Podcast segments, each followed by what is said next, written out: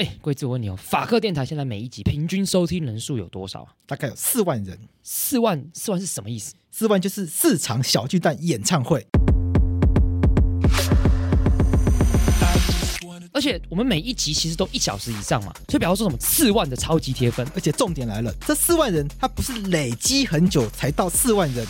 上线第一天就一万人，一个礼拜它就会有两万人，到了一个月就满四万人，之后还有长尾效应。所以也就是说，如果厂商你要夜配的话，这个产品马上就会在两场演唱会中露出，再摆一阵子就会变成四场万人演唱会露出。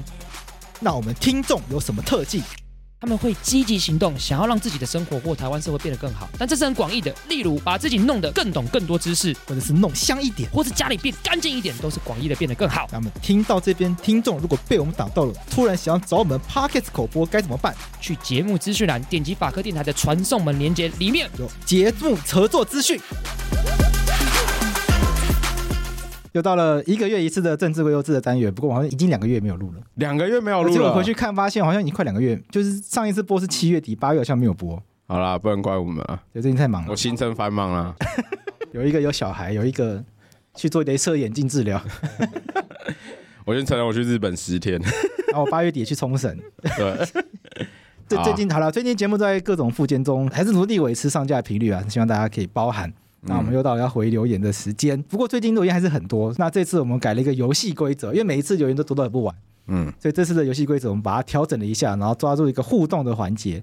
第一个当然就是有配有念嘛，所以我们会先回有抖内的留言。好，再来就是我其实呃在前一期节目中我有跟大家说，法克电台有一个 Line 的社群，然后除此之外呢还有一个 Telegram 的社群。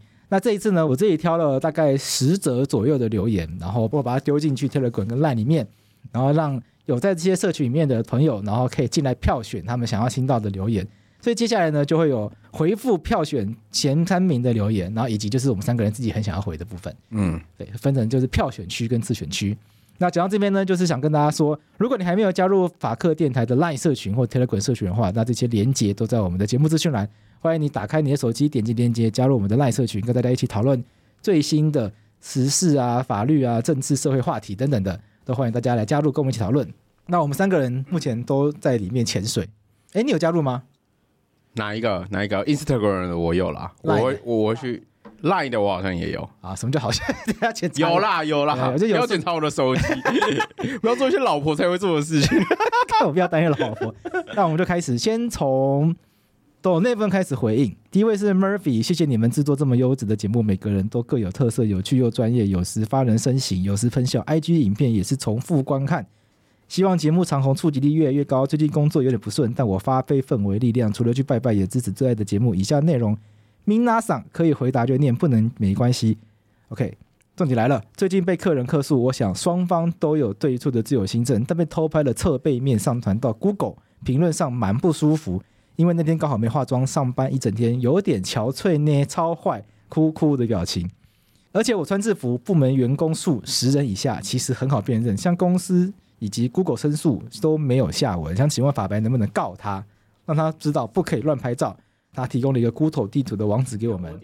OK，我来看一下，你有看吗？有，刚刚我看到他打开。诶，我觉得能不能告，就要就要先想，那他有没有触犯什么法律上保障的权益嘛？个人资料保护法嘛，因为这边如果有拍摄到可以辨识你是谁的资料的话，那就有机会去主张各自法的这样一个权益。不过如果呃，因为各自的分成直接可以识别以及间接可以识别，那我觉得也许勉强可以说从照片来看，去对应到照片里面其实有拍到这间店的名字啦，因为它有叉叉会员 VIP 嘛，我觉得勉强。也不能说勉强，我觉得有机会去往这边主张啦，就是用间接识别的方式，因为间接识别的概念就是，呃，这个资料也许没办法直接看出来是谁，可是当这个资料结合其他资料，它就可以看得出来的时候呢，我们也会认为这个资料本身，它就算是间接的个人资料，所以我觉得这张照片本身。确实有可能会侵害到各自的问题啦，因为至少它就暴露出某一个人在哪里工作的这样一个资讯嘛。嗯，对，所以我觉得以这样子的概念来讲呢，嗯，其实 Google 应该要有申诉下架的机制，我觉得才最有效啊。你是说为了这件事情去告检察官，把他抓来然后起诉，当然也解决某种程度上问题，但最实际的问题没有解决嘛。你说因为客人认为他态度不好，所以不能够拍照上传吗？那我们来讨论看看啊，你觉得这算是言论自由的范畴吗？好，我先说，我觉得算是言论自由范畴啦，因为我自己也会干这种事，只是我都不是针对店员。等一下，别在节目上乱教。我针对店家，嗯，对对对对，我自己有干过这种事，然后就是把那个店家。对我服务的成果，然后做一个展现，而且我很聪明，不是针对人，就是拍招牌说这家店服务很烂，招牌本来就是要给大家看的，已经要给大家看的，还主张隐私，不是莫名其妙。然后店家如果觉得商誉有损害的话，反正你是具体指在哪些服务不好嘛，那这根本不会有问题啊。然后教大家一些抱怨的好方式，而且就是我那时候用的方式是，我也不批评，然后我就把那个成果。贴上去，然后附图，然后就说这个服务怎样，大家自己判断，可受公平。对，好啦，嗯、这个就是在合理范围内做这个消费评论的一个方法嘛。嗯，我之前有遇过，就是店家这边会抱怨，就是客人会乱 po 啦，嗯，就他们对客人的这个评论很不开心了，因为客人可能会说他们服务很差，东西很难吃啊等等的。那有些店家可能是遭到洗版嘛，可能发生了一些事情被洗版，那这种情况下面他有没有界限？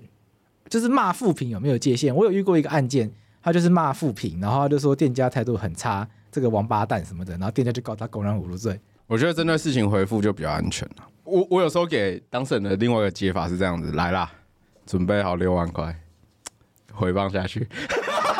不不可以给这种建议，不可不可以这样子，这样子错误。好，下一个，好，下一个。Wendy Lee 啊，打岔一下，在下个之前呢，既然讲到公然侮辱了，昨天我发现公然侮辱要视线，对我蛮会很惊讶，终于这件事情终于来了啊，还等不到我出场就已经要视线，出场失败吧？对，我 我一直很想要打这个公然侮辱视线的案件，但没想到大法官人家先做就来不及了，我就看申请人有谁。冯光远跟张大春，那我看到这两个案例之后，我就对这个公然侮辱有不同的想法。因为冯光远他骂甚至人人渣，然后也骂金溥聪就是很难听的话。然后张大春呢，他是骂一个 News 酒吧的 DJ，因为那个 DJ 在节目里面就是用就是嘲笑什么林义雄绝食啊，嗯，然后就是讲一些很难听的话，他就觉得怎么可以这样讲林义雄，嗯，然后就说林，他就说 News 酒吧有这种人，这是巴拉巴拉巴拉的。然后这两个人就被都被看公然侮辱罪。另外有趣的事情是侮辱公务员罪。也要释宪，然后他的案例呢，就会让人觉得好像不是很有利，因为他是杨慧茹的案例，就是杨慧茹说 卡森杨慧茹就是不是跟其他人去弄那个大阪的外交官吗？嗯、就是因为那件事情被判侮辱公务员罪。我觉得言论自由的线到底在哪里呢？我觉得年年底可以再来做观察，那之后再聊，跟大家先分享这个有趣的新资讯。再来是 Wendy Lee，因为表姐认所以认识肉，这个表姐是那个。丹尼表姐，丹尼表姐，表姐不是他自己的表姐。既然在法克电台听到了熟悉的声音，我是就是降喽的听众，就之前来我们节目的马来西亚律师，却在马克电台了解到马来西亚的律师养成记，毕竟生活在自己小圈圈，不知道马来西亚是怎么样才能成为律师。希望少康也就是降喽也播出，可是他抖内我们呢，所以我们要转知少康这个讯息。我们在我们在我们在跟少康说，因为你的关系，我们获得抖内，就是。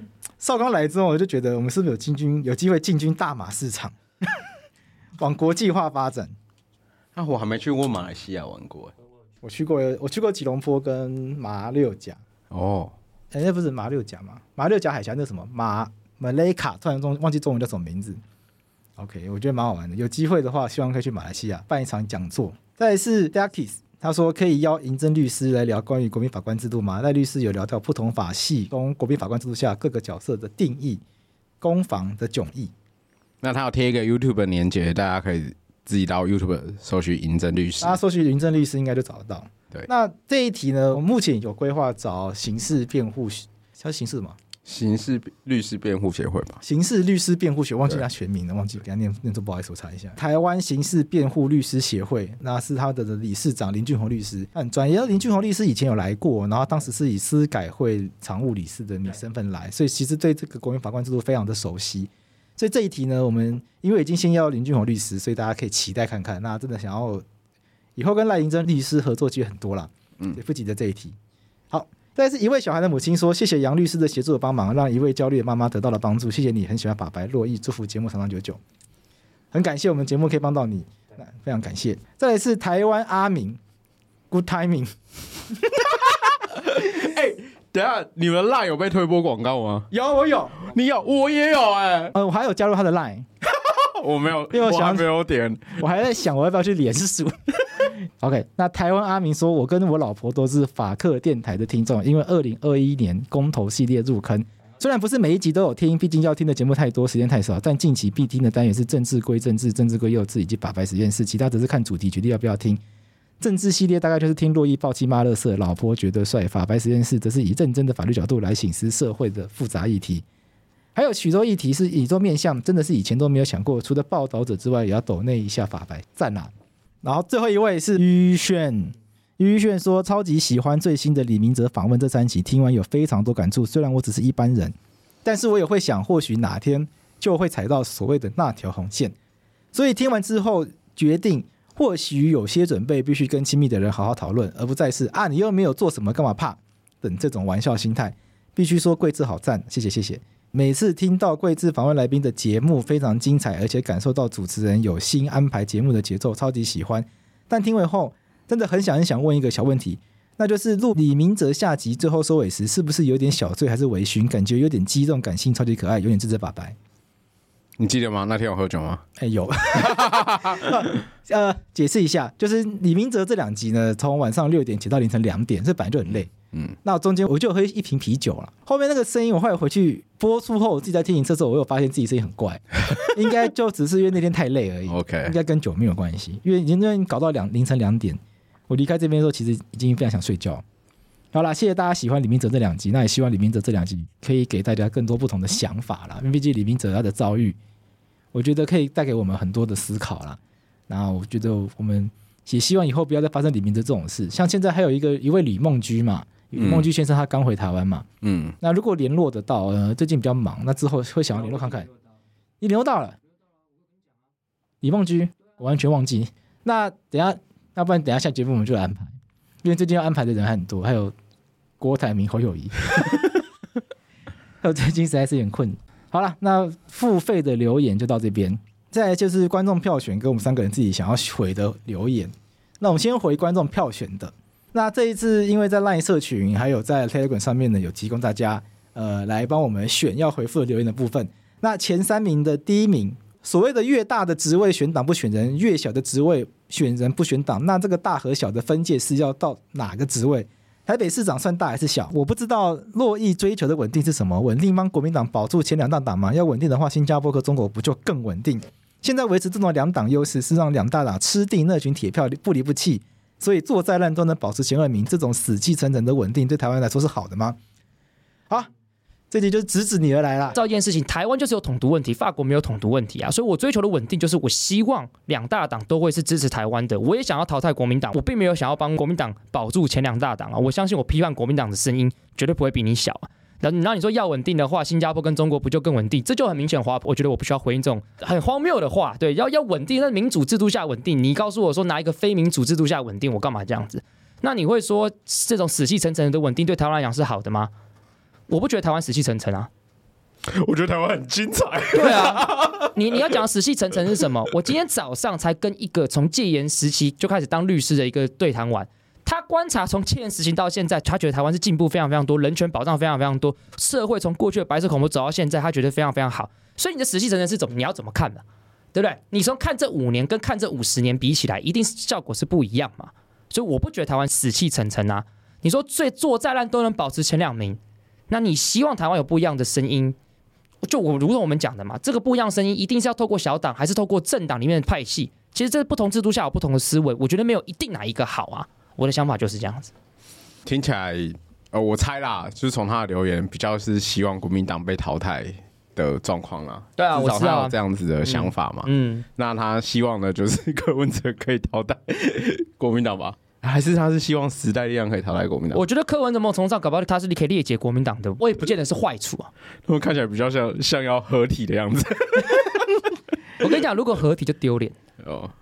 看起来柯文哲目前没有要合体。我觉得如果民众党合体，他就是背弃他的选民，因为民众党的核心理念叫做什么？蓝绿一样烂。嗯，哦，如果你蓝白合的话，你就告诉大家一件事情：蓝绿没有一样烂嘛。那大家就不要假掰嘛。嗯，对，我就觉得大家讲一直讲蓝绿一样是很假掰的事情嘛。对啊。嗯，同意。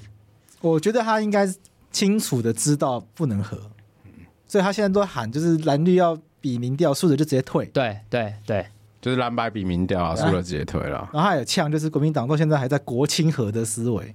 嗯，所以我觉得柯文哲是聪明的啦，他知道自己要可是什么。国民党就是抱持着他有十四个县市，还有几席啊，三十三十几席的立委，然后好像三百五十几席的议员嘛。对啊那，问题就是国民党，你要怎么愿意让他当 C 喊的嘛？对啊，人家这怎样是国会第二大党泱欸，泱大党，那百年老店呢、嗯对啊，我我觉得这题很难解。那个稳定听起来就是保持不变啊，可是我认知的稳定是动态的，对啊，就稳是定有可能是动态的，就是大家都会抓一个字，然后你就是过度的诠释啊。我的稳定就不是说要跟中国一样，对，那你这样讨论就没有什么太大的意义嘛。他可能会觉得你的稳定是一定要是呃蓝绿维持在一二名，没有，我并没有这样想啊。国民党能不能淘汰，我很开心啊。对，嗯，好，好，嗯，既然是这样子的话，那有解嘛？既然单一席次相对多数决一定会是两党制，或者好不容易产生两党制，嗯，那有什么方法可以把自己不喜欢的党淘汰掉？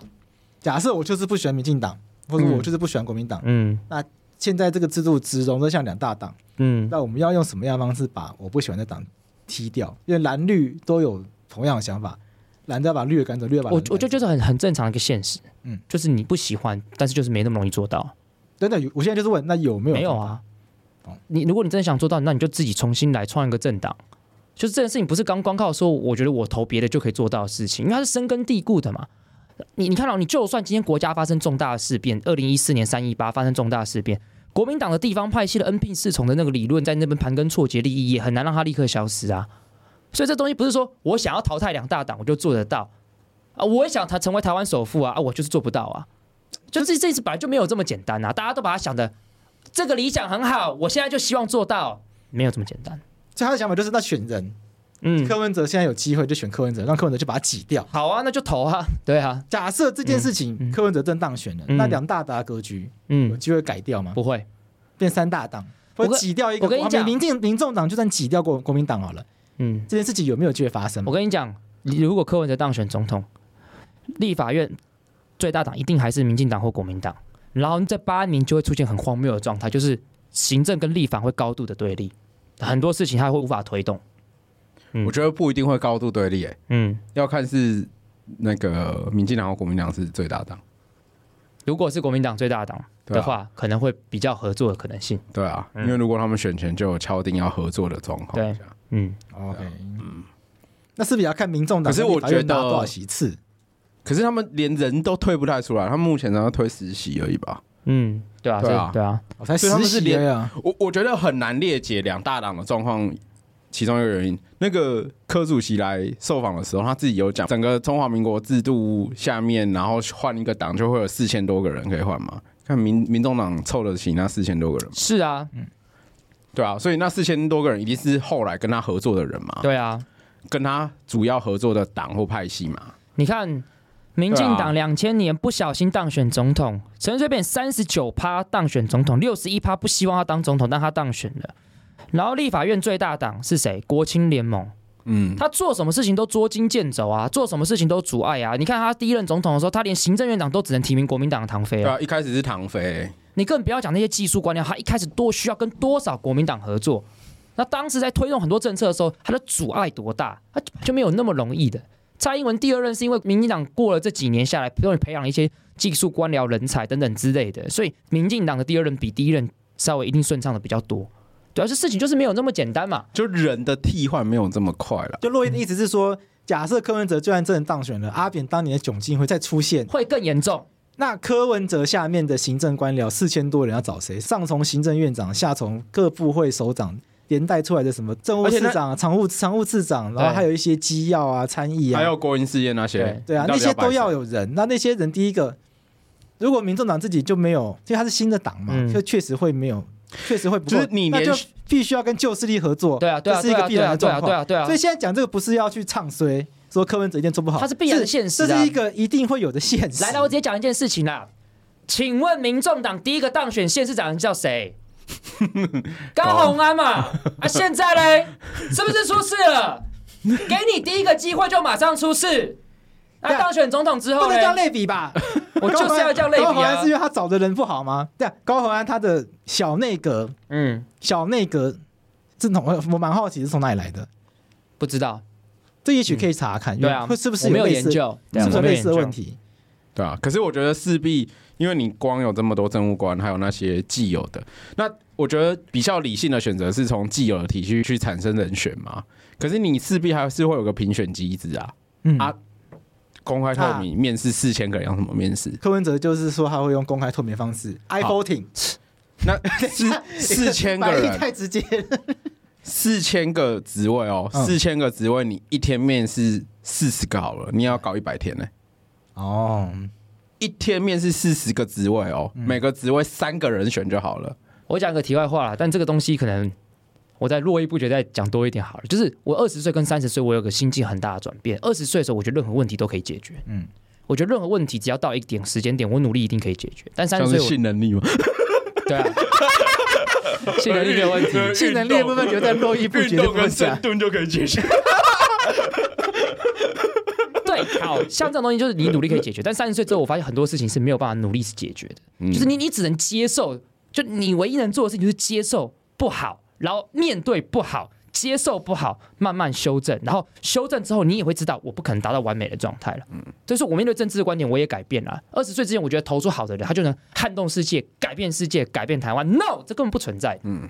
因为阿扁证明过这件事情做不到，先不管阿扁是不是大家喜欢的，对，他就是做不到。就是结构跟大环境如果没有变的话，你摆多强永整进去，他就是被打烂。对，文化还是很重要的逻辑嘛。我我我永远记得我在大学的时候，我家附近修机车的那个老板跟我说，台湾就是烂了。嗯，我曾经也觉得台湾就是烂了。可当我看越多事情的时候，我发现比起三十年台湾，台湾好很多啊！比起世界各国，台湾好很多啊！自由民主比下来，台湾好很多啊！嗯，所以我会觉得轻易的丢出就是怎样就是怎样，那都是靠感觉而已。嗯，哎、欸，闲聊一下，因为录音的当下上周还在日本呢、啊，所以魂魄大概还有一半在那边，心还没有回来。对，然后我在日本的时候不是有贴一那个是东京都的吗？反正就是他们那边的议员。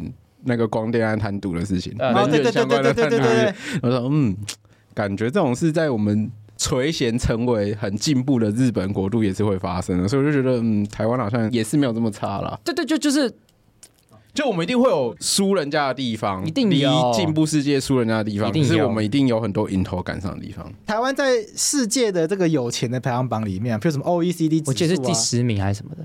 呃，看你用哪个指标，比如说如果用什么 GDP 来排的话。台湾大概前三十名，忘记二十三还是，反正一定要前三十名。那你你就以收入来看的话，台湾已经是排名前三十。对。然后有的时候看一些什么新闻自由指数啊、民主指数，就可能会到前十五之类的。对。所以台湾安全城市是安全国家前五。对啊，所以 PR 值算不错的啦。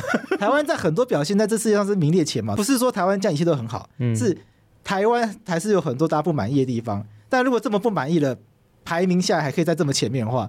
大家知道这个世界是，其实整体来说是很可怕的，就慢慢改嘛。我我觉得台湾很烂，一什么都很烂，是我国高中的事情。嗯，但我觉得上大学之后看了很多东西，就不会这样觉得。就每个国家都有自己的问题。嗯，台湾如果是台北市的高中，大概松山高中吧。嗯，哇，还是大同高中？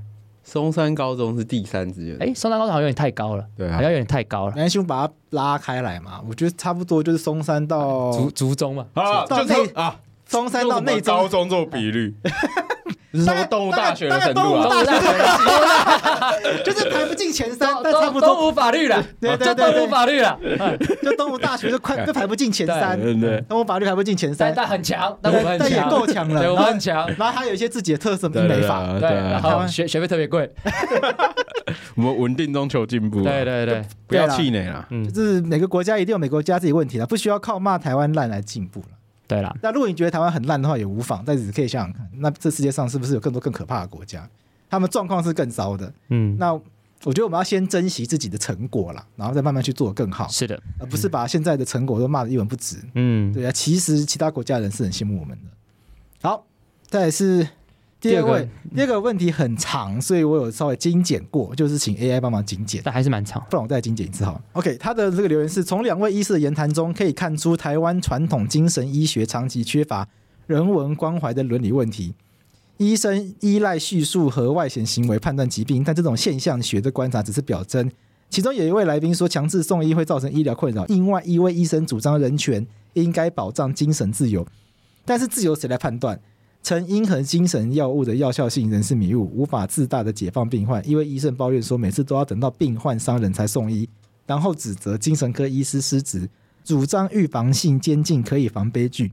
然而，如何根据犯罪概率剥夺人身自由，这是合理的吗？精神科医生和社会如何判断谁应该被强制关医院？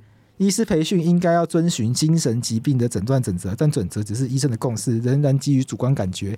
随着经验的累积，医生能更快判断病患疾病，但准则无法解决所有疑惑。精神药理学在诊断上扮演重要角色，但根据药物友善性判断疾病类型相属于相反逻辑。精神问题被简化为脑内健康问题，忽略个人和社会的因素影响。希望照护者和被照护人能更多同理，真正聆听彼此语言，进一步重建病患心理健康。好，坦白说，我觉得这个问题超出我们的能力了。嗯，不过还是有点简化，因为有因为原文大概三四千字以上，嗯，就是真的没办法念完。但大概大致上意思大概是这样。我觉得我可以提供一个观点是，就是假设预防性监禁，也许真的可以预防悲剧。可是，呃，这位留言其实他要彰显一件事情，就是如果这样很像就用那个汤姆克鲁斯的电影用关键报告那种概念，我们用这个人可能会犯罪，然后就去限制人身自由。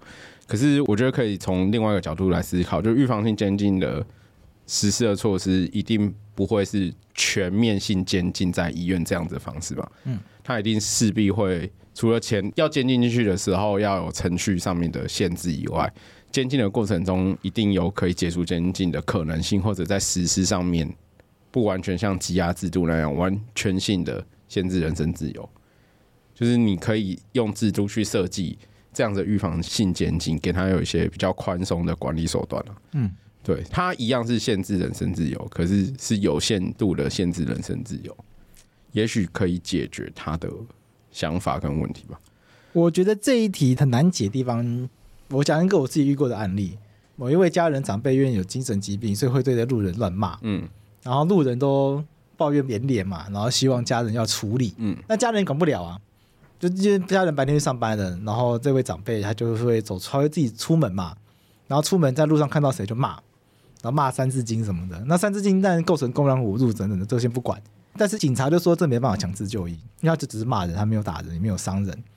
那觉得邻居不堪其扰，家人也觉得很烦，就也不知道该怎么解决。所以我觉得精神病患的议题真的很难处理，我觉得它牵涉到太多很深的东西。我们要尊重一个人的人权。但是其他人的生活怎么办？对，那身为家人，家人的照护者责任到底要做到什么程度？那能够因为他是精神病患，他在路上乱骂人，那我们就把他抓去就医吗？嗯。但确实他在路上一直乱骂邻居，邻居也不堪其扰，这就就就就变成一个很难解的问题。那说真的，我也没有办法给什么很好的解法。我觉得是需要大家一起来思考看看，那这个问题到底该怎么办？因为大家都会说希望国家提供资源嘛，但是对于病患来说，病患不一定愿意去使用这些资源，然后我们好像也没有道理强迫病患一定要就医，所以这其实很困难，就是很难。可是我觉得在一定的基础下，呃，有限度的去限制人身自由，未必不是可以考虑的。目前的条件应该就是他要伤人啊，嗯，他要伤人，因为后来那位长辈打人了，所以警察就立刻把他抓去看医生。嗯但这又又会有一个困惑嘛？难道一定要发生事情了才可以做这件事吗？应该说这种事就是会发生。对，我觉得这题真的很困难。嗯，看来洛伊怎样也要回答这个？没有没有没有，因为这是这是这那那集是我仿的、啊，对，我记得你仿的工程七一那一集，我知道我知道我知道。那两位医生的看法？但但我觉得刚刚你们讲的很好。我觉得另外一个就是两位医生的看法，他其实也凸显出另外一个比较少讨论到观点啊，就是医生这个角度，站在医生这个立场去看这个议题。这个也是比较少，呃，我觉得也不能说比较少，比较有比较难有机会在讨论这一类议题的时候听到这个声音，因为很多第一线的医生他们不一定很愿意去分享他们实际的状况，因为他们可能看到太多的东西，所以他们有时候也可能会有一些自己工作上的一些考量，但不一定会愿意分享。嗯，所以我觉得这两集对我来说，诶，很有价值的地方是我们听到的第一线的医生在面对这些事情的时候，他们目前的想法是这样，就是如果可以早点送来的话，其实很多事情也许是可以控制的，但现在法律。不能够让他们强制把他们送来嘛？那当然，这个法律有法律的考量，但这些问题就会出现出新的问题，那该怎么解决？所以我觉得这是从很多在第一线工作的人，他们的观点都会跟我们没有在实际现场的人看到不一样。所以我觉得不管他们的观点你接不接受，但我觉得他们的观点是有价值的，因为他帮助我们了解第一线工作人员有些人会这样想这些问题，那确实也可以帮我们看到，确实那有一些状况是我们必须要多思考的。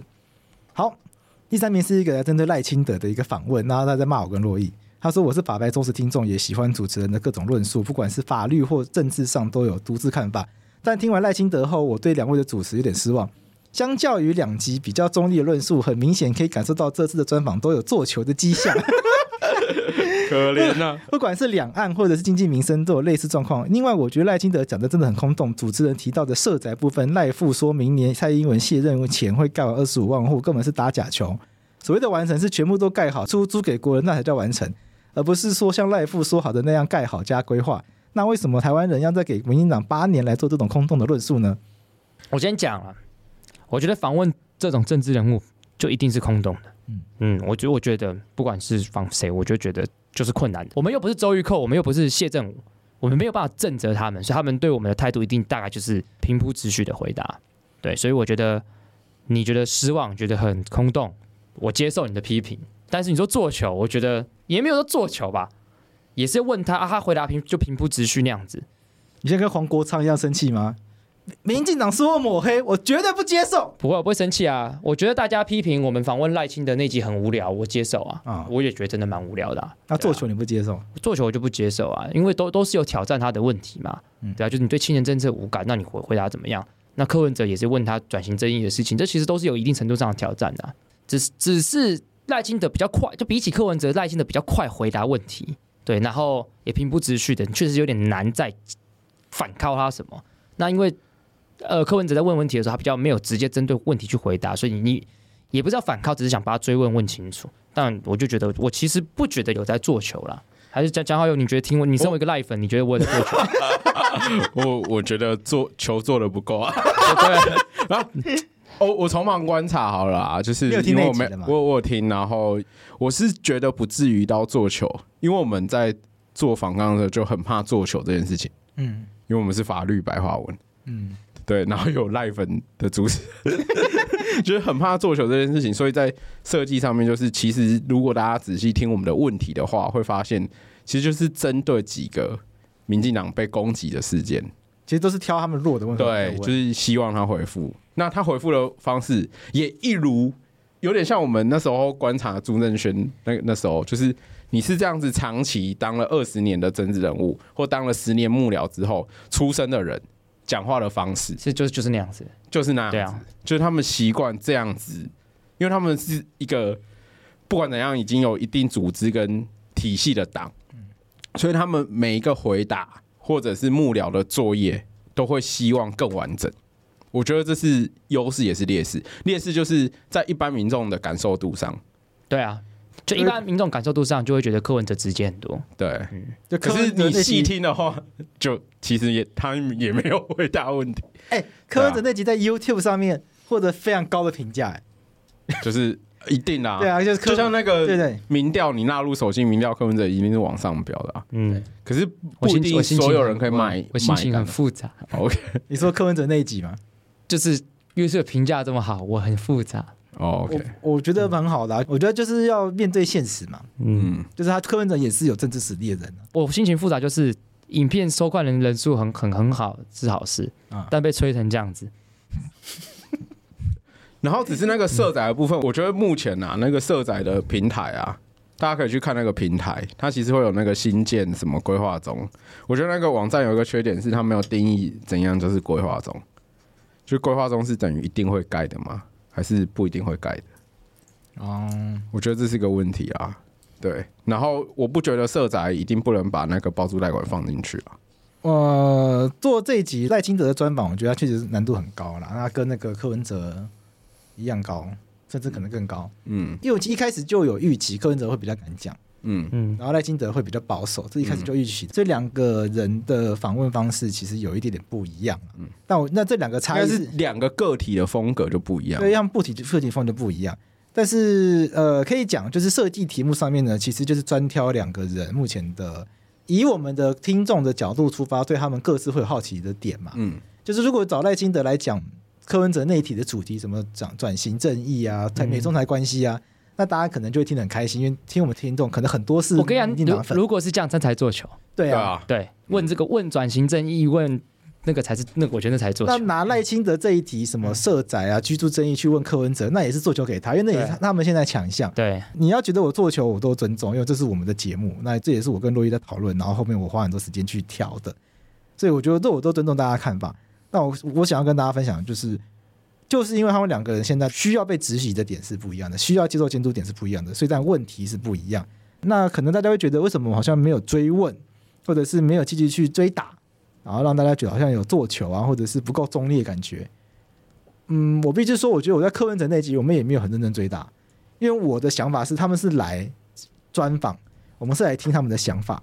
那我不是他不是来跟我辩论的，所以我我不是在这个节目上面把他辩倒，然后在他面前拆穿说你都在说谎，这不是我做这节目目的啦。辩导是他们自己辩论会要做的事吧？对，我希望让大家可以听到，就柯文哲回答这个问题的时候，柯文哲可以很完整的回答。赖清德回答这些问题的时候，他可以很完整的回答，但听众买不买单，这不是我在意的事情。对我来说，Podcast 跟其他的政论节目、电视啊、广播最大差别是，Podcast 它可以有一个很完整的时间，你看这都是将近一小时的节目，他可以用一小时时间很完整讲完他自己想法。那他讲完之后，觉得大家不接受，或者大家觉得很空洞，那就是他自己要承担的事情嘛。因为他来这边，如果他没有办法赢得选民的认同的话，那当然在选票上面。最后就可能拿不到选票嘛，嗯，就会有反应。那我不是来这边跟他吵架的嘛，他不是来这边跟我吵架的嘛，所以我觉得当当他把问题回答完，那我再去追问一些我觉得需要了解的细节，剩下的就是交给大家来做判断了。所以各位才是法官呢，他不是来这边跟我吵架，我不是法官呢，你们才是法官呢。所以希望大家可以理解我做这些节目的想法。好，那有一个人他跟这个人问一模一样的东西，他说想问问洛伊这些，他特别针对我心里怎么想，我也觉得很闷啊。你要不要先把问题念一下？他的问题是，其实问题是差不多。差不多，赖先生回对，赖先生回应打高通，对于社宅用包租代管滥竽充数以及规划中数量极高，主持人都没有追问。这集可以说是法律白话文中我最不喜欢的一集。我不是赖粉，所以我觉得你说你你问我心里怎么想，就我坦白讲，我也没有到这么喜欢访问政治人物。除了王婉云给我感觉很好之外，有蛮直球对决，我觉得剩下。给我感觉就是我没有到这么喜欢，因为我觉得政治人物的回答就就大概是那个样子。所以他跟我说，他们不肯来这边要跟你当朋友了。对对对对对啊，对啊，就像我讲，如果我今天周玉蔻，他就知道他来这边就是要靠，所以他要靠回去。就如果是谢振武，他就知道犀利，可是我们还没有到那样的状况，所以你问我心里怎么想？可是我觉得不不是哎、欸，是政治人物接受访谈大概都会是这样子，因为如果你就是我有去听一下，嗯，赖跟柯他们在其他节目的访谈，其实也都差不多，也比较长的，就是相关的问题，他们其实都差不多，就是一定这是因为他们已经在总统阶段的选举，然后现在离选举大概一百多天，嗯，所以他们的回答一定是必须要小心的，不想要掉分的，对对，我懂，不管是哪一档都是，那他们一定是。两个部分嘛，就是幕僚希望这样子去回答。嗯、第二个部分就是他们自己的个人的回答问题的方式了。嗯，我只能说，就是不管是赖清德，或者是侯友谊，或者是柯文哲，都已经在他们的政治经历中去证明他们是有治理能力的人。嗯。很外交辞令哦，对啊，这是我你在讲什么啊？这这是我昨天看那个孙小雅，就是那个 A I T 的那个发言人。哎，你你刚刚的回答就像是赖清德跟柯文哲在回答一样。哎，没有，我看那个 A I T，呃，他说他现在的职位是什么？孙小雅，孙小雅，嗯，他是发言人还是？他是 A I T 最大的嘛？对对对对，他不是发言人而已。对对对，他是 A A I T 的会长吗？对，他是长，反正就是代。出出来就最大的那个，对，不是还不是驻台办事处的处长而已，好像就是，因为有两种嘛，一个是驻台办事处的处长，另外是在美国的会长，所以会两个不一样的。他应该是驻台的，对，他是在台协会的处长。对对对对对对对，我看他上两三个节目，就问他那个啊，就是这些候选人，就是三个目前主要的候选人，不算郭台铭的话，嗯。那对于他们的印象，他都是这样子回答，嗯，就是他们都已经在他们民选的经历中证明他们有治理的能力。我相信美国政府都可以跟他们有很好的合作。我觉得如果今天找赖清德来就是专聊居住正义这一个政策的话，那这一题我就会一直追问下去。但因为这次找赖清德跟找柯文哲来，都是要聊他们对于很多政策的综合性的想法，大概三四个嘛。我们那时候就是想每一个都是大概三四个。我我我这样讲，如果我们今天找柯文哲来，就是要专干他转型正义；如果我们今天找那个赖清德，就是要专干居住正义。你觉得他们会来吗？这个先不管，就有可能他们不来。对我的意思，我的意思说他们也会愿意来去做挑战。我我我的意思说，观众也要考量到，就是，就是我们是一个访问，而不是主题专访。对，不过我觉得不太适合把这一题丢到这个地方来回答了。嗯、我觉得他们会不会插手我们，这是另外一个问题。嗯嗯，我的我的想法是，这个专访的目的不是要去追打这个议题。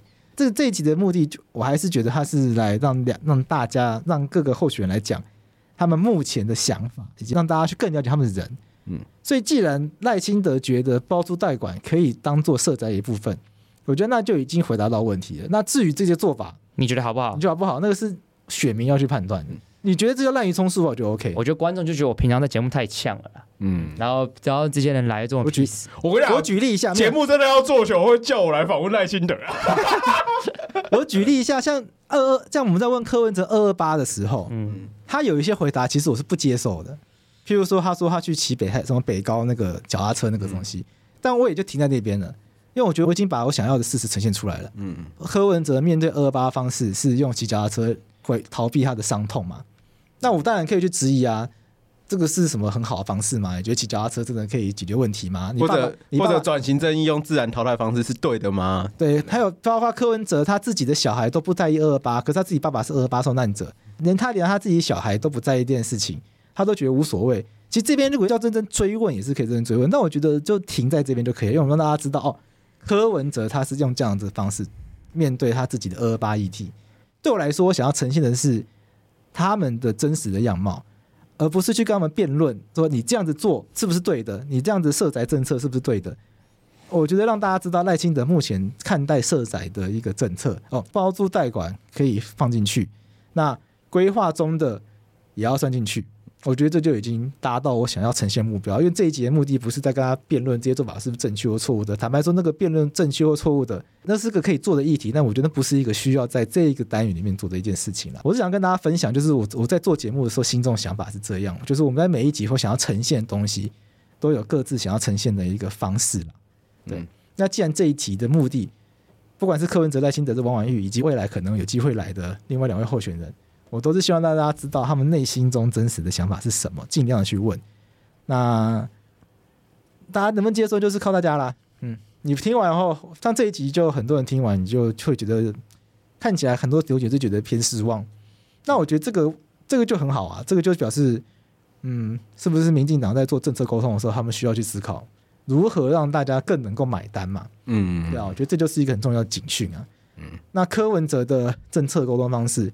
看起来讨厌的会很讨厌，但喜欢的会很喜欢，大概是这样。好，前三名的回完了，那你们有其他想要回的留言吗？有一个很好笑，第十个蛮好笑。国昌老师这一题吗？这一题也有时候好像之前有讨论过，但我忘掉了。我记得好像有聊过，有哦，哎，好像有哎，对对耶。那你呢？因为那时候我忘掉了。我啊，对，好像有，我忘记了。这个大概就是说，有人说我是昌粉，因为珞亦几乎不会叫黄国昌或国昌老师，嗯，然后悠悠偶尔。但我每一次都会称黄国昌活昌老师，所以他觉得我是昌粉。对，等下你 你你你这个放进来，你是想讨论什么林北好友？我没有要讨论林北好友，哎，要讨论也可以。哎，我在日本的时候看到这个新闻，我真吓一跳。哎，为什么太神了吧？这是在拍电影吗？你说自导自演这件事吗？对啊，很荒谬啊！哇，what what what the fuck？我认真稍微讲一下，嗯，我。真的要质疑一件事情，黄国昌，你不知道林北好友的背景吗？黄国昌他的说法是这样，因为我有看他的直播，他直播现在基本上我都会看。嗯，你就昌粉啊？靠，要要那不是 我什么都看啊，新闻舆情什么都看。OK，那你看林伟汉的节目吗？林伟黄伟汉吧？黄伟汉哦，黄伟汉没有，我看黄伟汉的节目。那 那韩粉吗？对啊，难道我韩粉吗？我会看赵少康。分工嘛，我看黄国昌，你看赵少康，然后一个看李王伟汉的嘛。对，YouTube 因为因为黄国昌就会跳出来，那我想说那我好，那那那嗯嗯，黄国昌说那一天他是找林北好友来聊蛋的事情，所以那这一整集前面都在聊蛋，然后有很多的数据是要佐证。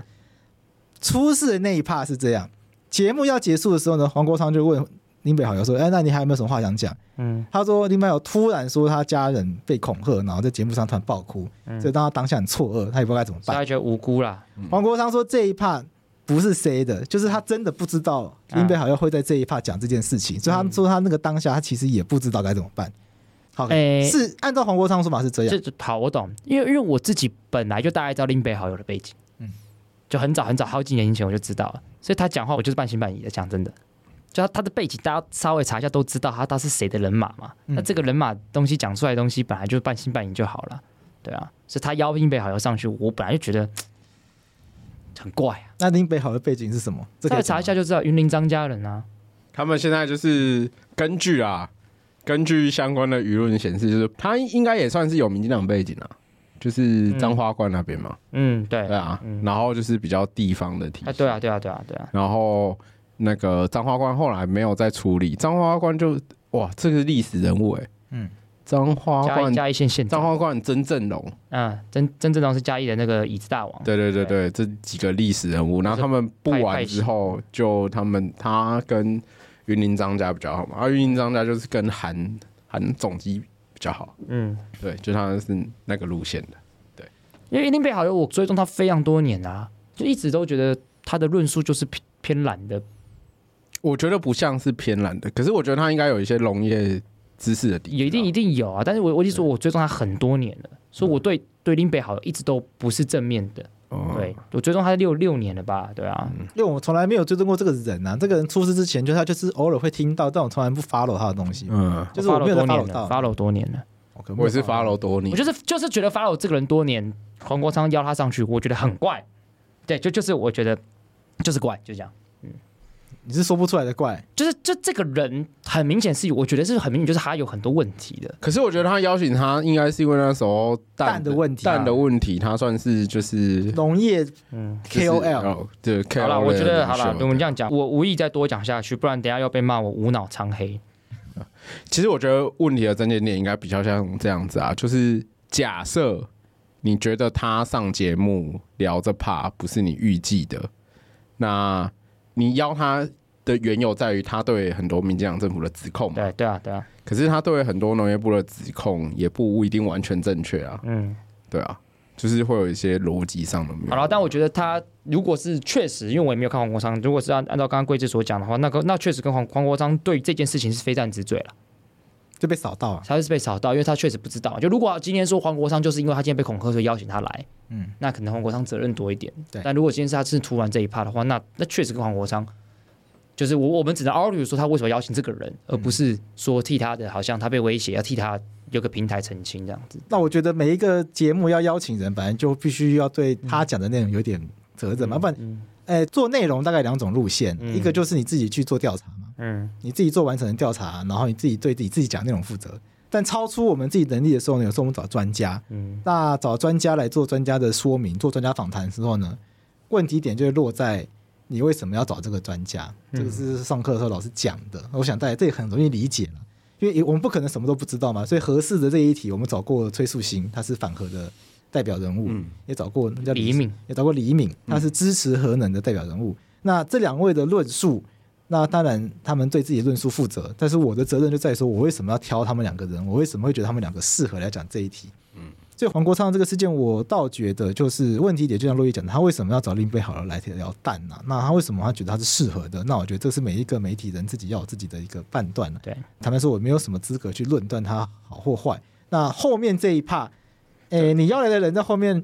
突然，你让你对啊，突然做这件事情，然后又是直播。又是直播，那我就就觉得就你的舞台被人家利用了嘛，啊，我觉得黄国昌这个是非战之罪，是非常之罪。对，对。只能说就是一个政治责任的概念啊。你邀了一个人，盖瓜承受。盖瓜承受，因为因为你可能真的对他没有太多的了解，所以你没有意识到他其实会这样做。嗯，但是你的舞台，然后你的群众被他这样利用了，那你还是要对自己的群众负责嘛。所以国昌老师他是用脸书道歉嘛，然后把直播删掉等等的。那以我来看是也够了，也够的啦。我同意了，同意。那至于又要被说是肠粉，也好像在帮人家护航一样，没有。我看到这件事情的时候，我就会想，哪一天会不会我们某一期的哪一个来宾嗯也有类似的状况？对，他来我们节目上，利用我们节目讲一些其实是我们不知道的事情，然后最后发现是错的或利用的。这件对我来说是个警讯。其实我觉得黄国昌还好啦，因为我觉得那个跟着那个说什么民主已死的那些，我觉得，其实就是他说他被蔡壁如，对啊，我觉得那些啊结结论就是什么？贵字就是肠粉，然后那肠粉就是贵字，翻翻翻，哎，那你觉得该被羁押吗？你说那个许哲斌，对对对对对，我觉得这题我有点不懂为什么要羁押，我也不懂为什么要羁押。对啊，我觉得反而好像是说应该不止他，还有其他共犯，所以他是用共犯对，还有就是有串证之余，有串证对。但他的他所犯的法条有到羁押程度吗？其实我自己我自己的想法比较偏这边，就是我觉得有没有要到羁押程度？可是确实现在除了羁押以外，好像没有更。因为其他替代手段都没办法阻止串证这件事情，我觉得比较像这样子。学中国啊，限制住居，限制地点出去，没有开玩笑的。对，我觉得这是目前羁押的替代手段的困难。任何犯罪类型只要有串证之余都可以羁押吗？羁押是不限犯罪类型的吗？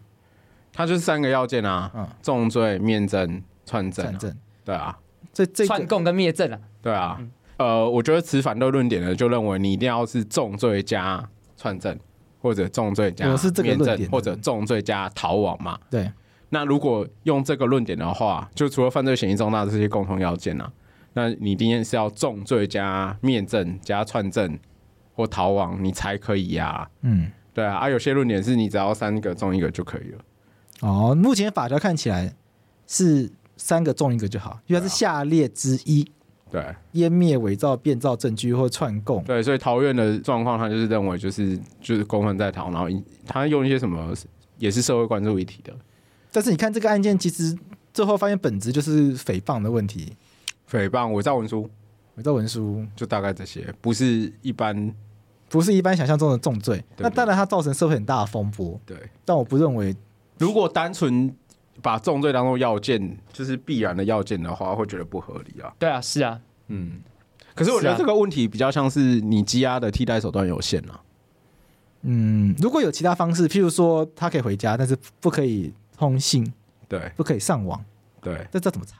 对，因为你没有这些替代手段，所以变成怕他串证，只要压。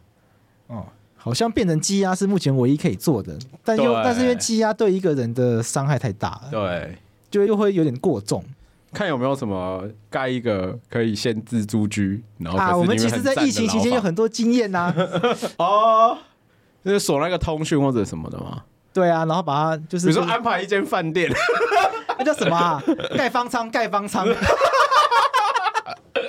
就是搞一些这些搞不好大家比较冷静，但是其实跟羁押没有两样，他只是从看守所移到饭店里面去而已啊，相对自由啦。那他可以出去上班吗？呃，也是不行吧？对啊，你上班也是不行，就是因为你怕提供一个比较优渥的环境。哦，比如软禁在家，对，软禁可能不好听，到时候想一些新名词。对，周街要放一些什么增波设施，避免他打讯号出去 啊。我刚刚人民就觉得太麻烦了，还是挤压 挤压算了。方方舱医院，高级想要方舱音乐，真可爱。是啊，我觉得这一题那个人要不要被羁押，我是觉得。好了，是个难题，很难题，因为我觉得，也许我不，我觉得也有可能是我们不知道太多的事情，嗯、因为毕竟侦查不公开嘛。对，说不定检察官有更多更重要的，搞不好什么资金、金流、啊、金流之类的。对啊，对啊，这个也许是有其他的方向啦。嗯，好啦，你们还有问题要回吗？你们觉得？觉得差不多了，差不多了。对，时间也差不多，时间差不多了。那最后讨论一个简单的，就是把那个人选之人到底能不能播那个。这一题的，因为时间快到了，我们就简要说。他说，针对人选之人到底不能不能播，跟周宇修律师聊公事的那一集，有一个人他的论点大概是这样：他对于主题之夜秀讨论不能理解。他说，因为来宾刻意把话题导成不赞成让反战的论述上节目发表，就是多数霸凌。但应该要思考有没有一些话题是有伤害公益性、有害人民性命，然后根本有害于自由民主的社会。举例来说，支持大麻合法化的人必须要证明大麻成分对人体伤害。如何如何如何才可以讨论？所以他就提出了一个问题：有没有价值观是连讨论都不该讨论的？他认为有。好，那就到这边。你们觉得有吗？他觉得反战这件事情是根本连讨论都不应该讨论的。哇，这是哲学问题耶！他就举例，他说 PUA 也会被，因为 PUA 就不应该被讨论，所以 PUA 的节目都会被封。那反战这件事情，他认为。在台湾就是不应该被讨论。哦、他那那他他就不是要论证说反战这件事情，就跟他所讲的 PUA 或者是慢性让别人痛苦死去是一样的事情。嗯，否则我觉得是有点难去讨论。我不觉得反战等于自杀。那你觉得？我我我先讲，我完全不同意反战。卢倩颖讲的那个话，我通通一个字都不赞同。但我我不认为这件事情有严重到不可以讲。对，哦，嗯，我反而就是要讲，要让大家知道卢倩颖他们这些反战人讲话有多么可笑跟荒谬。我自己这样觉得。你觉得呢？所谓的不应该给这些人舞台，公司不应该给这些人舞台。因为我很尴尬，我就是主题之夜秀的主持人。那一集的吗？我不是那一集的，我我。但是战争我是其中一集的，但我那集比较政治正确，所以不会有人骂。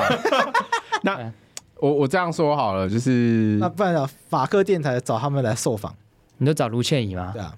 有人问我要不要这样做过，我觉得我们找他们的话，如果我们只有单独找卢倩怡的话，反而会比较接近他这样讲。但是如果我们有找各种不同立场的人来讲，我觉得反而会比较平衡。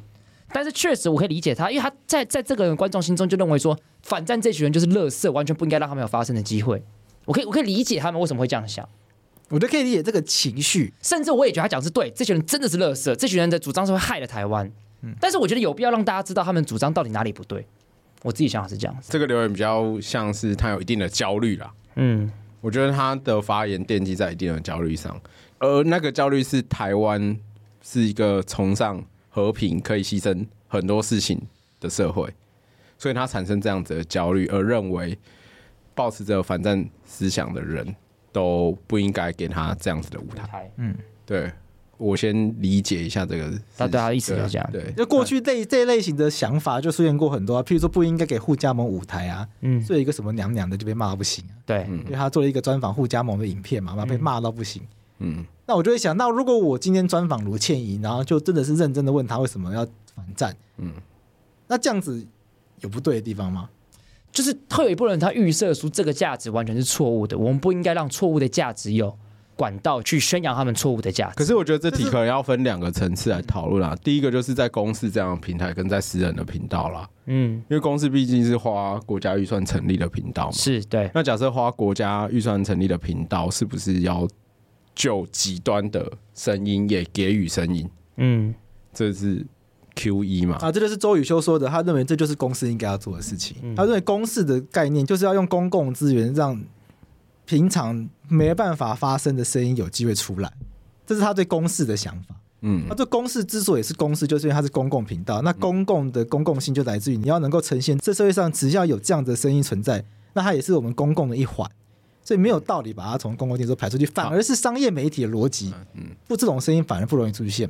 OK，那第二个层次的问问题就会变成：假设认为所有声音都必须呈现的话，那公式有没有提供合理和比例的时间？我觉得是这类人大家去看的时间了。我觉得可以去看了，去看。我没有看那集，对啊，大家去看就知道了。但我相信主题之夜秀，他一开始做方式就是各种的立场都在那边讲话。对对，然后讲话时间应该是差不多的。对，我我只能这样讲啊，毕竟我身为主题之夜秀的主持人，很多人骂这件事情的东西，我就觉得骂的不太对。嗯，我我但有些时候我不能讲，但我只能讲说大家多虑了。那我来讲好了，因为我是前主持人，我被洛伊赶走，现在都找洛伊主持，不找我主持。我我主持过两次，他的运作方式就是他会有不同的声音，然后在节目上互相的讲话，嗯，然后当然就会去讨论赞成不赞成之类的东西。所以他那个节目的概念本来就是。让不同的立场在上面有对话的机会。嗯，所以我觉得就是建立在我刚刚第二个层次的问题。假设那集，至少我来看，它就是呃赞成、反对的声音都有嘛。那下一个就是你一定要细致化去批评的话，就会变成说你赞成跟反对的声音是有合比例的。那假设都有通过的话，那这期节目就没有问题。那你觉得有合乎比例吗？嗯，我觉得是剪辑的视角的问题啦。嗯。嘿，我自己看那集后来会被批评的状况是剪辑的视角的问题，所以你就看完之后，卢倩怡的声音有因为那集剪完之后被放大？呃，还是你觉得不至于被放大？可是我觉得这个问题的前提是你本身如果完全没有意识形态的人去看那个，嗯，可能会更倾向同意他的想法。哦，OK，我觉得容易。可是因为我完全就是没办法接受，你也是完全没办法无法接受，对啊，接受他的那个人，对，可是因为他里面有讲了很多，其实就一如节目里面那个王浩对他的对那个卢倩颖的批判，就是他有很多奠基于理想社会，然后还有那个左派对美国这样子的国家的批评嘛。对对啊对啊。啊，如果你是说好的是一张白纸去接受这样的议题的话。就是你本来就以美的人，哦、这个东西是假设。我懂意思，我懂你的意思。而且他的 label 是好的，嗯，你知道吗？就是他的身份的 label 会加强这样子的论述。对，我觉得这是这些人之所以批评。我觉得刚刚这个这段讨论，推荐大家去看一本我很，就是我从十几年前就一直很喜欢的一本书，叫《你以为你以为的就是你以为的》，就它是一个哲学书。我念了，嗯，呃，这本书叫做《你以为的你以为就是你以为的》，对吗？嗯，对。然后它里面其实有很多极为冲突的哲学问题，去让你反思跟。博客来绝版人，对，如果大家找得到这本书的话，就是因为它里面会有，就是你把你的所有想法都选择同意或不同意之后，可是它不同的问题间是相互冲突的。嗯，对。哦，蛮有趣的，是很有趣的哲学书，我推荐大家可以。与与其讨论进到这题的讨论，我先推荐大家去看这本书。我最后讲我的想法，就是我觉得媒体在做节目的时候，呃，问题点应该要落在这一集为什么要做这件事情？那这一集他是要宣传反战，嗯，是不是这样？或者是他是想要让不同的立场在上面讨论？嗯，那我觉得如果这一集他想要做一个专题去阐述反战的论点，那他当然就要意识到这样子的专题，他会让更多人去支持反战的论点。那。我坦白说，我不觉得媒体有什么话题是可以讨论不能讨论的，因为这个社会在进步，本来就有曾经有很多的东西，在过去是认认为是禁忌，那后来慢慢慢慢的讨论，越来越多人接受，那才会这个，它现在变成这个社会的共识。同性婚姻不就是这样吗？嗯，那反战这一题，它是不是跟同性婚姻能够类比？我不是说它可以类比。而是说，我想要讲一个，就是社会在进步的过程中，我觉得不能够随便的说哪一个意点，哪一个论点百分之百一定是百分之百错的，他绝对连讨论都不该讨论。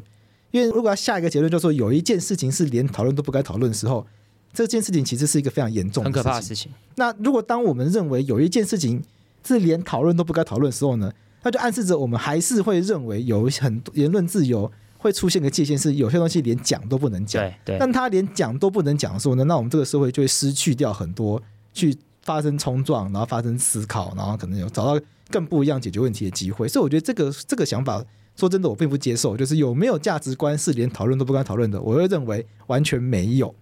我会认为讨论的原因才是重要的。我为什么要去讨论一个禁忌？那我是希望去突破什么事情？那。以主题之夜秀这个节目来说，我觉得它就是要去呈现不同的观点。那既然是要去呈现不同观点的话，我觉得这个做法是很 OK 的。但我没有去看，但我我我单纯就做法来看，我觉得这个是做法是 OK 的。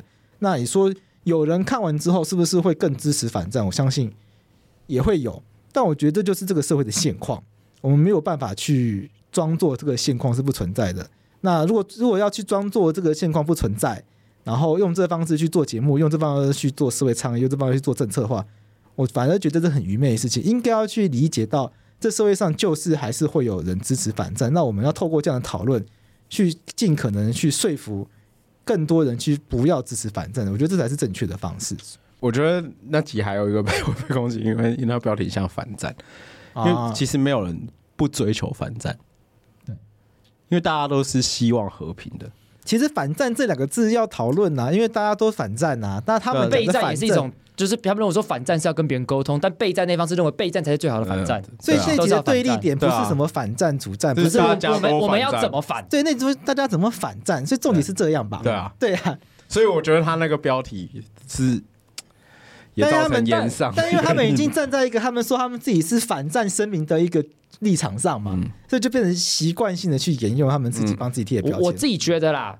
如果你今天真的觉得有人给他们这样的声音平台，让他们声音很大，我们就出来站嘛！啊，这就是言论自由的社会嘛。当社社会出现你不喜欢的声音，就出来站，我们就来骂。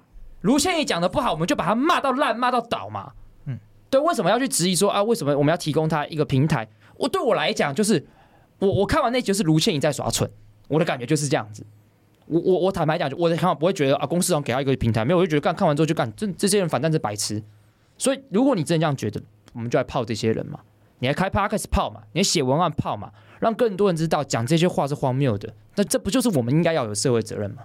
对啊，我觉得不能够连一个讲话的机会都不给别人啊！我觉得这件事情是不合理的，因为我们法白做过这么多也是很尖锐的人权议题，像现在谈安乐死，现在谈大麻合法化，以前谈同性婚姻，那个立场可能就现在跟现在反正很像。就你讲同性婚姻，在十年前可能是很多主流媒体他不愿意谈的。你还反反问过那么多 face，face 在很多人眼中才大逆不道啊！对啊，那如果我们连谈都没有谈的机会的话，或者是我们要先证明我们价值观值得谈，但是主流就不认为我们价值观是对的，啊，那就完全没有发生机会嘛。所以我，我想要直接回答这个听众的问题，就是有没有价值观连谈都不该谈，就没有。嗯，任何的价值观都应该要有讨论的机会。那这个价值观能不能够赢得多数人的认同，那就是另外一回事情。我们不能够让大家没有机会谈，但是他谈了不代表我们要让大家认同。所以我今天做这期节目。他实际上的动机是要让大家支持反战的话，那我觉得大家可以去攻击公视，嗯，或者是他们的制播方式让大家产生这样子的误解，那我觉得他们需要检讨。但是我觉得不能够把问题导到公式怎么可以谈论一个连谈都不敢讨论的价值，我觉得这是一个不对的事情。我比较像有些问题是连谈都不能谈的，可是不是这一题。嗯，同意。对对对对对，我我也觉得有一些议题可能是对，但不是不是这样。呃，像德国以德国来讲，纳粹就不能谈嘛，但那个时候它的背景跟脉络在的嘛，对。那那这件事情反战有没有到德国的纳粹那种程度？我讲很明显是没有的嘛。嗯，那如果连这种事情都有的话，干在台湾，那可能百分之四十到三十的事情是不能讨论的。对，就是概念上有点像那个德国宪法。对，我呃，我觉得还是没有。你觉得很？我觉得完全自由。我觉得重点是在于为什么要谈哦。我我觉得媒体要去谈一个东西，要去想为什么要谈。嗯，这不是说有没有东西可以谈，会谈说纳粹可不可以谈？那我的问题就会是你为什么要谈？嗯，你今天谈这题目的，你是要帮纳粹洗白吗？对，你要帮威权时期的人犯的错洗白吗？我觉得不是这样。嗯，但如果他是要这样子做的话，那我当然不接受。嗯，但是如果真的有发现到其他的价值。嗯，他可以说服人的话，我觉得那个是那才是社会有机会进步的地方。但坦白说，你说纳粹这件事情，你要真的找到什么他有进步价值是可以说服人的，我觉得没有，我觉得很难。那既然我们这么有自信的话，有什么不能谈的？那当然，我觉得纳粹这一题它会牵扯到很多的伤痛的部分呢。我觉得德国不能谈，另外原因是你谈这件事情会伤害到太多人。那我觉得不能谈的原因是可能是要保护那些人，保护这些受害者。所以我觉得每一个议题都是这样。那。如果你今天坚持要谈纳粹，然后你知道谈纳粹会触动到犹太人伤痛的时候，那我觉得就要非常的谨慎的思考，我为什么要做这件事情？我为什么要可能会伤害到人？但我还是坚持要谈。我有这么高的正当性，有这么它真的有这样子的一个价值吗？一旦你做了，你就要为这个决定负责。我的想法一直都是这样。好，这期节目到这边，好，我就先这样，拜拜，拜拜，拜拜。